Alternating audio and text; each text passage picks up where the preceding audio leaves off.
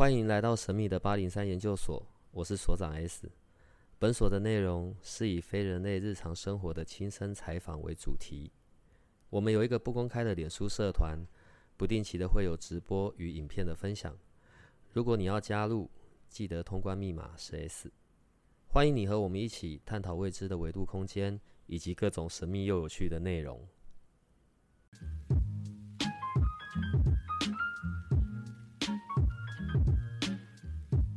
那各位研究生，大家好啊！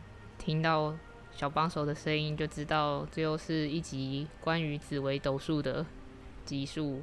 所长，你知道吗？有研究生留言说，他在听你的紫微斗数的时候会做笔记耶，超级认真的。所以，为了感谢大家，感谢各位这么的支持，小帮手会继续压着所长，直到所有的主星都讲完，然后再讲妙望平线。然后再继续讲那一大坨小星星，直到所有人都成为紫薇斗数大师为止。所长好像很想说些什么，所以你要说什么？我没有，你的开头就害我笑了，我不知道要讲什么好。因为这是小帮手的社会责任，就是为各位研究生。你不用越来越挂一堆大帽子，不用到那么夸张，快点。然后你要问我什么？就是我们有一篇贴文，直到六月二十八号发的，直到现在都还有人在回，就是在问大家的命宫里是哪一颗主星座命。但是其实这样子看下来，绝大部分的研究生们，他们大部分是双主星，单颗主星的或者是空的宫的稍微少一点。刚才我哎，不是刚才，我们上一次讲了六颗主星，连十四主星的一半都不到，然后所长就在那边哭说，他觉得自己已经快要讲完，讲了很多了。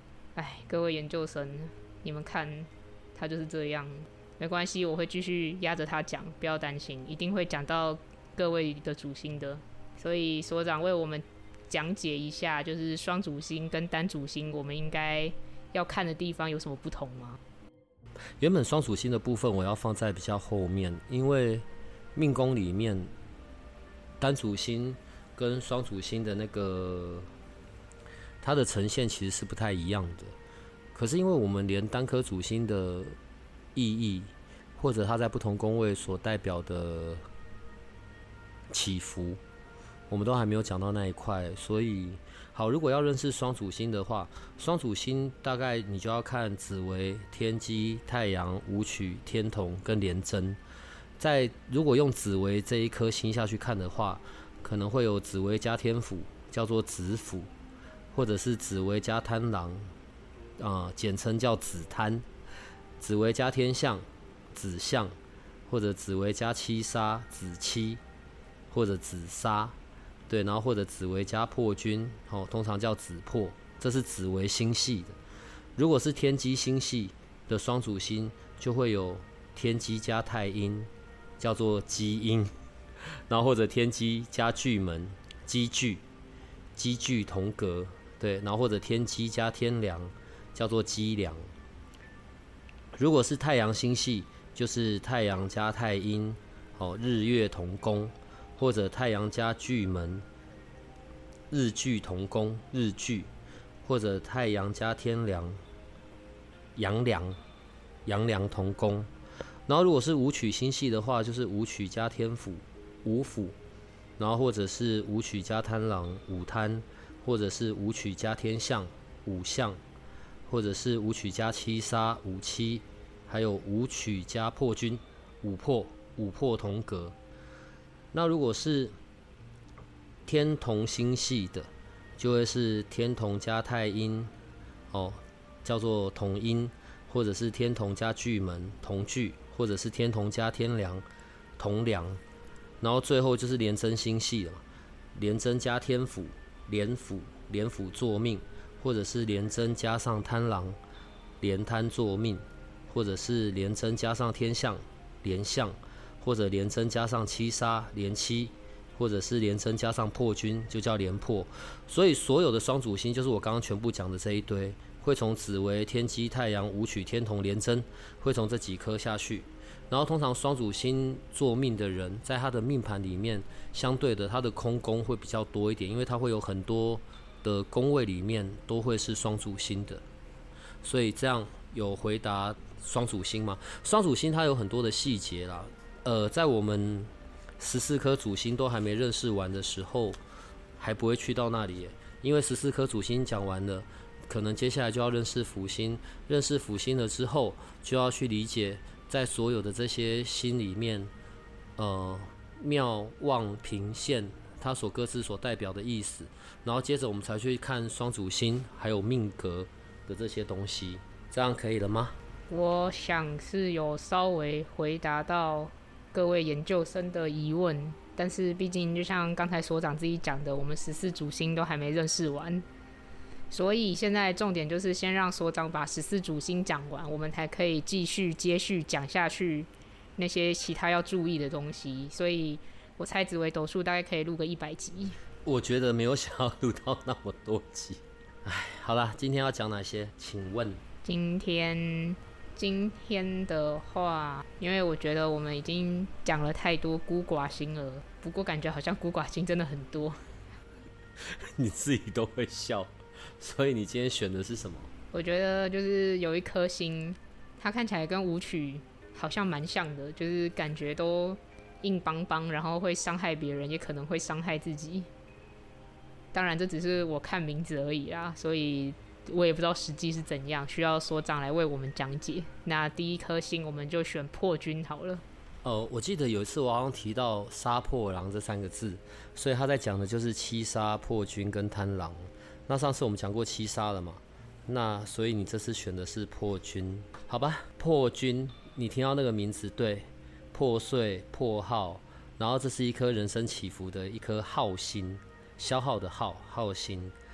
呃，我在讲这些新的呈现，都不会有用好坏对错来看，而且它在不同格里面，它有不同的作用。只是我们现在如果单纯讲去认识破军这一颗星的话，呃，好，在古籍里面，所以它是一颗很杀气、距离感的一颗星，耗星消耗的耗，所以它的它的主要在长的。权力破坏、耗损，呃，在职场上破军的人可能是职位高、有能力的，然后从来不会是听话型的，可能是很叛逆、很做自己的，而且他是非常有距离感的，跟六亲之呃，跟六亲之间也是比较比较难亲近的。他的人生旅程哦，也是晚年比较会发，比较会成功。他在前面的时候，可能他的波折会是比较多的，离乡背景、破败、破财、破病，哦，然后杀气又很重，可能比七杀还要重，很权威的。我一直在想象，可以代表他的敢死队，他大概就算这一种。可是相对而言，用现代的角度来看，破军的人执行力是很强的，然后是很严格的。他对于他所在意的事情。他就会很在意，他没有想要管的，他就懒得理你。可是他很在意的，他就会非常在乎程序，他会非常在意公平性，他会呃，他会就是要按照的那个标准在走的。然后他同时也代表着一种破旧立新的那种概念。所以你看，我讲到现在，他可能就是非常适合军人啊、警察呀，然后很走法治的。可是因为那个“破”那个字，某种程度，它也是可以去领导流行的，它是很创意设计、发明、创新的。反正就是一个叛逆的，你知道吗？但相对的，所以他的那些灵感是很多的。呃，这是破军在在意念概念上面的呈现呢。那好吧，所以来看一下破军在十二宫里面的话，一样先从。福德开始看好了。如果破军是在福德宫里面，呃，他是很爱好自由、很创新，然后当然他也很破财，钱财都是大进大出，然后老来孤，对，因为很叛逆，身边可能不会有人。OK，这是在福德宫的状况。呃，如果是在父母宫，跟父亲的缘分是比较薄的。呃，我要又要再解释，不是那一种哦，我不爱爸爸的那一种爱或不爱，就是可能比较没有办法去到很亲密的互动，或者是很黏在一起。对，而且可能跟父亲要有一点距离感。好，如果破军是在兄弟宫，就是跟妈妈跟兄弟比较不会那么黏得很紧密，而且古籍上说的可能会有比较早早亡，或者是被送被送养的兄弟姐妹。这是破军，如果在兄弟宫的话，那如果破军在夫妻宫，可能无婚，或者很晚婚，或者离婚，或者丧偶。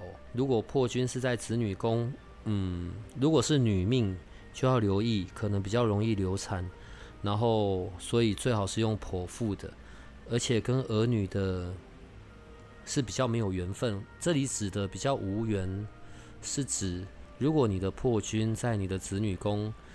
你就不要想要去掌控你的子女，你就不要想要管他吧。呃，也不是那种放任啊。但是如果你是要操控他、限制他，对你只会自己很痛苦。如果破军是在财帛宫的话，财进财出，然后先破财，老来才会有财。那如果破军是在极恶宫的话，因为破军在五行里面属金属水，所以就要留意金的部分，留意肺、呼吸系统。然后或者是直肠、盲肠、大肠这一些的疾病，如果是属水的话，就是要留意泌尿系统。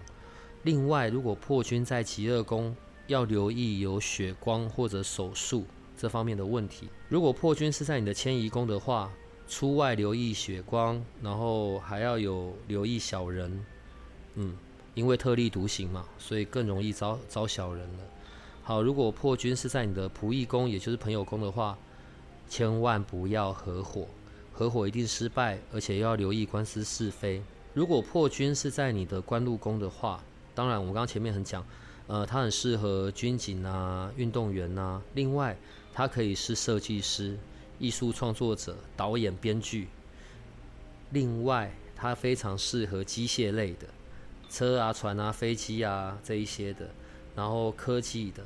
电脑啊，工程师这一些都非常适合破军在官禄宫的人。那如果破军是在田宅宫的话，嗯，也不太会有祖业啦。祖业，祖先的祖，就是不太会有会有祖先留下来的东西。对，然后四十岁之后再自产，会是比较好的。所以最后就会看呃命宫吧。所以。综合刚刚以上这一些，如果你的命宫是破军作命，你跟六亲的缘分是比较少的，就是那种比较不会是黏腻的，比较不会是那种好像很好朋友相处的，然后可能晚婚或者甚至无婚，对，然后比较有可能生女儿，然后比较不会有主业，先破后立，这个一直会是破军的议题。最后就是留意血光之灾。然后少去玩水，好不好？所以这个就是，呃，我这边对于破军的认识。再来，你又想要知道哪一颗？我们上两次都讲了一颗天开头的星，所以我们这次也来讲一颗天开头的星好了。天童看起来是不是不错？听起来感觉就不错。嗯，你很会挑啊，天童福德主，主福德的，非常好啊。如果要我讲天同。我可能第一个会想到的就是好命的猪八戒吧。呃，我们不是在骂人猪八戒。你看在《西游记》里面，猪八戒的那个角色是不是很爽？没有吗？出事天塌下来一定有人扛，好吃的好玩的绝对不会错过。这个就是我对天童的定义啊！啊，天童的人，你好我好大家好，然后而且是天生好命。当然在体态上。可能就会比一般人圆一点点，我没有用“胖”这个字，好不好？然后天同的人是很大智若愚的，人见人爱，人缘好，脾气好，嘴巴甜，因为重点是嘴巴甜。相对的比较懒惰，反正我有做就好了。可是天同也是一个，因为我刚刚讲了嘛，他是很主主福德的，他很容易融入环境，他天生就是让人家可以跟他很好互动的。嗯，小朋友单纯。然后呢，福禄寿喜都跟他有关，主那些好事的，但是你知道天童最大的弱点是什么吗？是猪八戒，所以会被宰来吃吗？我怎么有办法跟你相处？我真的搞不懂。天童是一颗感情心，他可能可以不需要有面包，但是他绝对不能没有爱情。他没爱情，他会死。然后另外天童对于武术，呃，一二三四五武术，我们讲的三一命谱相或者是数字类的，然后天童在这方面是会有天分的，好不好？所以而且他又是很祖先必应的，很享受各式各样资源的，所以他是非常愉快的，和平主义，然后很同理心，他是一个很好的队友。嗯，不过天童这颗心妙望平线。的这个部分对于他的影响就非常的大，是会很容易走入极端的两个不同的方向。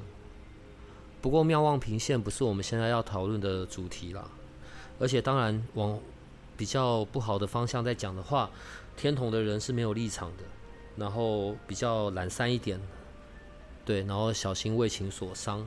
好，所以这个就是大概整个天同的。天同的一个意象大概就长这样，那所以如果在十二宫里面的话，一样先从福德宫开始看。呃，天同在福德，所以他是很得位的，他很乐于助人，然后到老钱财也是丰盛的，乐观想得开，因为嘴甜嘛，然后又很亲和力，所以他老来当然有伴，而且他一定会有主产。好，这个是天同在福德宫的人。那如果天同在父母宫，所以跟爸爸的感情是很好的，爸爸是会很照顾疼爱的，反正就可以把爸爸吃得死死的，好吗？那如果天童在兄弟宫，就是跟妈妈、跟兄弟姐妹的感情都很好，而且是很被疼爱的，就算是姐姐。所以照这样看，如果天童是在夫妻宫的话，更开心了。不管你是男命或女命，你的另一半都会是非常疼爱你的。如果天童在子女宫，你的儿子可能会比较多，然后儿女对你都是很孝顺的，感情很好的。但你要留意，儿女对于你会是比较依赖的。那如果天同在财帛宫的话，我刚刚讲天同福德主，所以专业得财，而且有主业有主产，而且会有很多的贵人，贵人都是长辈。如果天同在极恶宫，天同属水，一样要留意肾脏啊、泌尿系统、生殖系统、妇科、呃、射护腺、糖尿病。然后骨质疏松、风湿性关节炎这一些的，天同在极恶宫的话，如果天同是在迁移宫的话，出外贵人多，所以不要太懒惰，天同的人，好吧？那如果天同是在仆役宫、朋友宫的话，合伙得财，然后合伙人的人脉是很广的，然后你就可以借助着这样子的人脉，但是你自己也是要努力的。如果天同在官禄宫的话，当然，它就很适合上班族朝九晚五的，而且它是非常适合各种职场的，因为它对环境的适应力是很好的。呃，如果是走军那个军工教政府机关，就是适合内勤嘛。然后，另外金融体系、数字、保险业这些相关的，也都是非常适合天同在官禄宫的人，因为我刚刚有讲天同，他是有这一个。他是有这一个天分的，就是他对于武术上面、心理学、哲学，他都非常适合走这个路线。那如果天同是在田宅宫的话，呃，主产丰厚，然后自产运会是很好的。所以综合以上这一些，天同作命，就是你命宫只有天同一颗的人。所以你跟所有人的感情是好的，你是一个付出的人，你不太会求回报的，你也会照顾六亲的。当然换回来，你会换得所有人的助力，一生都是有贵人相助的。然后，可是天同不发少年，一样是比较晚成的。少年时期比较看不到这些影响，大概在三十三十三过后，这一些好的影响就会出现。可是我前面有讲到啊，因为天同这颗星它很特别。它的妙望平线影响就会很大，就会完全带来不一样的一些结果。如果你是天同线，就是你的天同下面是有打一个叉的，因为妙望平线妙就是你看到两个同心圆，望就是一个圆，平就是一个三角，线就是打一个叉。如果你是天同线的，你的命运是会是完全不一样。只是这个我需要现在讲吗？应该不用吧。你现在讲的话，我们就要录两百集了。小帮手说不用讲的，对，那我这一次就不讲天童线。好，天童讲完了，所以我刚刚是不是讲完破军跟天童的，对不对？对啊，还有一颗，你不要想了。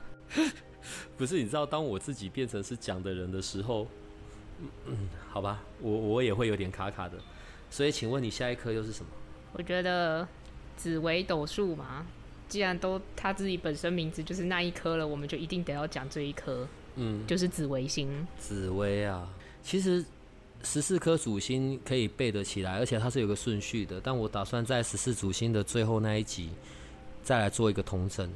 紫微星是十四主星里面力量最大的一颗星，能量不管它是不是在你的命宫，每个人都一定有紫薇这颗星。紫薇是一颗化煞非常有用的一颗星，很制煞。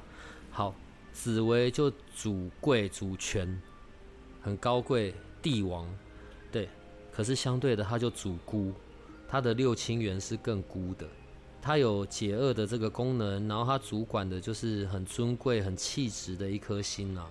相对的，紫薇作命的人，他就非常在意主导权、控制权、决定权，一切都得要他做主，皇帝嘛。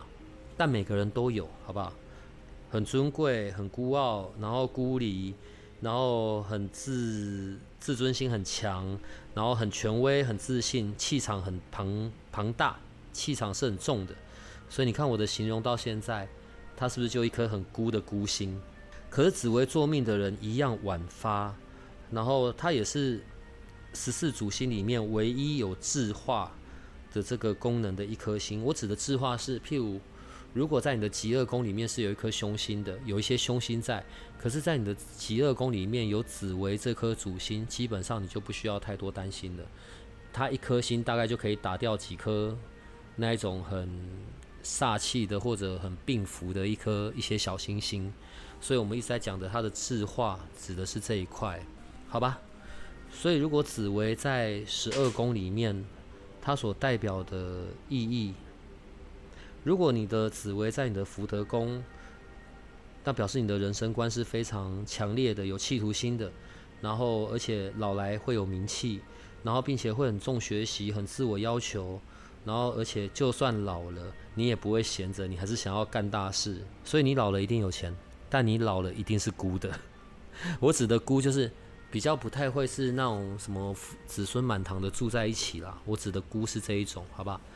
那如果你的紫微星是在你的父母宫的话，你的父亲可能是在这个社会上面是有一定地位的，职位很高，能力很强，而且他给你的家境可能都是好的。当然，他对你是权威管教的，他的掌控欲是非常强烈的。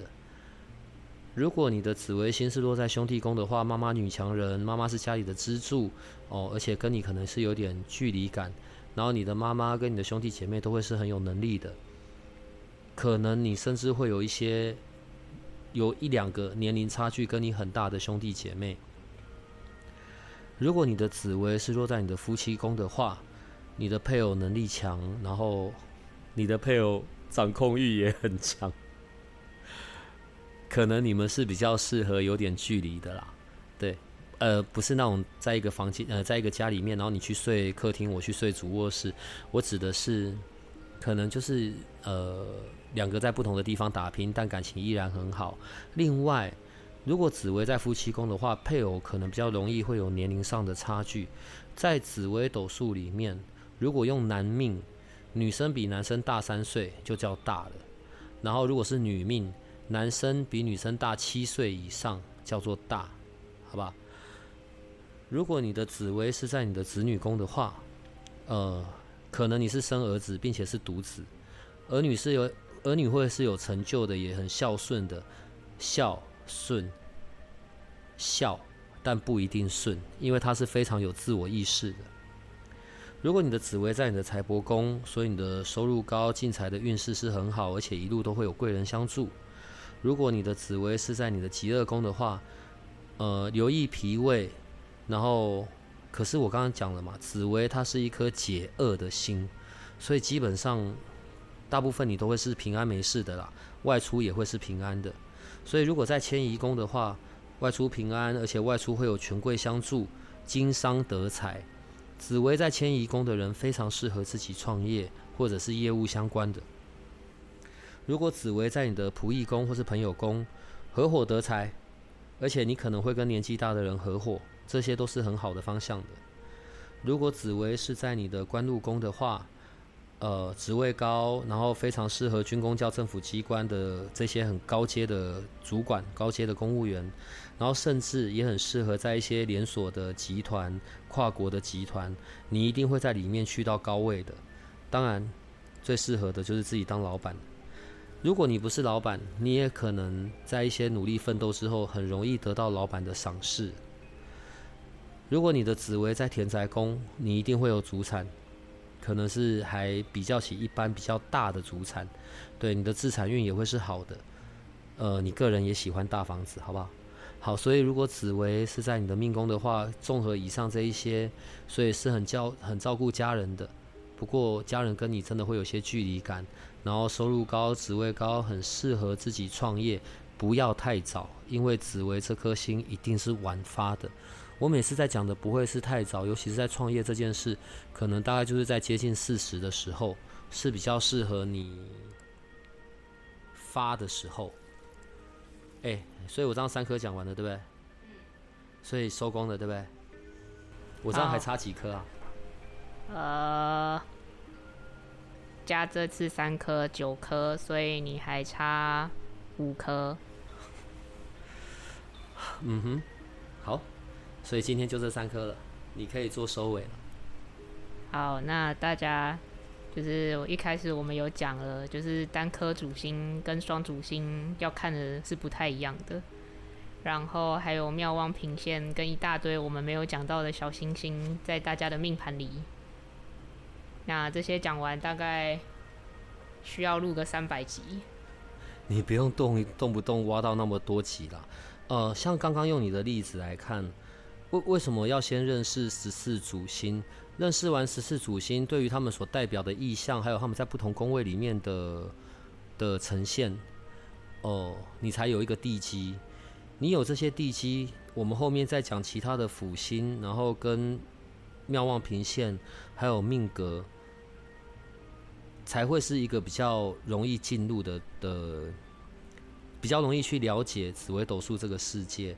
然后刚刚你的例子，你的极恶宫里面，你是武曲跟破军两颗主星在你的极恶宫里面的辅星里面，你有两颗最好的天魁天马，本身福气就很重，然后再加上另外三颗小星星天寿、天福、天使，你的极恶宫根本没有什么东西需要担心的，可能就要留意的是有，呃，我们刚刚有讲嘛，可能糖尿病这一些有关的的东西之外，血光其实很少诶。所以，如果你只用单颗主星看它在哪一个命格来定掉那一个命格或者那一个那个宫位所代表的意义，那就会有很偏颇了。所以，还是先把十四主星认识完再说吧。哎，我讲完了，你可以做收尾了。好，那大家听到了吗？就是其实要看的不只是主星，还有旁边的小星星，然后妙望平线那一类的。如果大家跟小帮手一样，就是。觉得有看没有懂的话，总而言之，小帮手为了各位有凹到所长一个服务。如果你没有办法，就是各位研究生觉得听所长讲这些星星实在是太引人入胜，无法自拔，然后没有办法等到就是我们这样子一集一集放上来，觉得无法忍耐的时候，我帮各位凹到了就是所长的解盘服务。什么东西？等一下。总之，各位只要在我们八零三研究所的 Lite 上面点下咨询推荐，就会看到一个 S 所长命盘指南，哎，命宫指南。对，然后上面就写 S 所长会帮你亲自解盘。如果他不愿意帮你解，我会让他帮你解，不要担心。你赶快做结尾，对我们又要说什么了？这些，嗯，好，然后价格，所长你觉得价格要多少？十八万呐。好，所长说十八万，那我就喊八百，所以就是八百，不要听所长在那边五四三，他会非常乐意为各位服务。我也非常乐意为各位服务。然后所长现在已经无话可说了，所以今天这一集就这样，谢谢大家。那我们下一次还会再介绍三颗主星，然后等到主星介绍完，就会开始介绍小星星。小星星介绍完，就会介绍妙望平线。你不用这样子一直用这些方式催眠我，好不好？我才不会理你。好吧，就到这边了，拜拜。好，拜拜。如果你喜欢我们的节目，请多帮我们分享，并且鼓励订阅，让八零三研究所可以持续成为你探索灵能世界的另一只眼睛。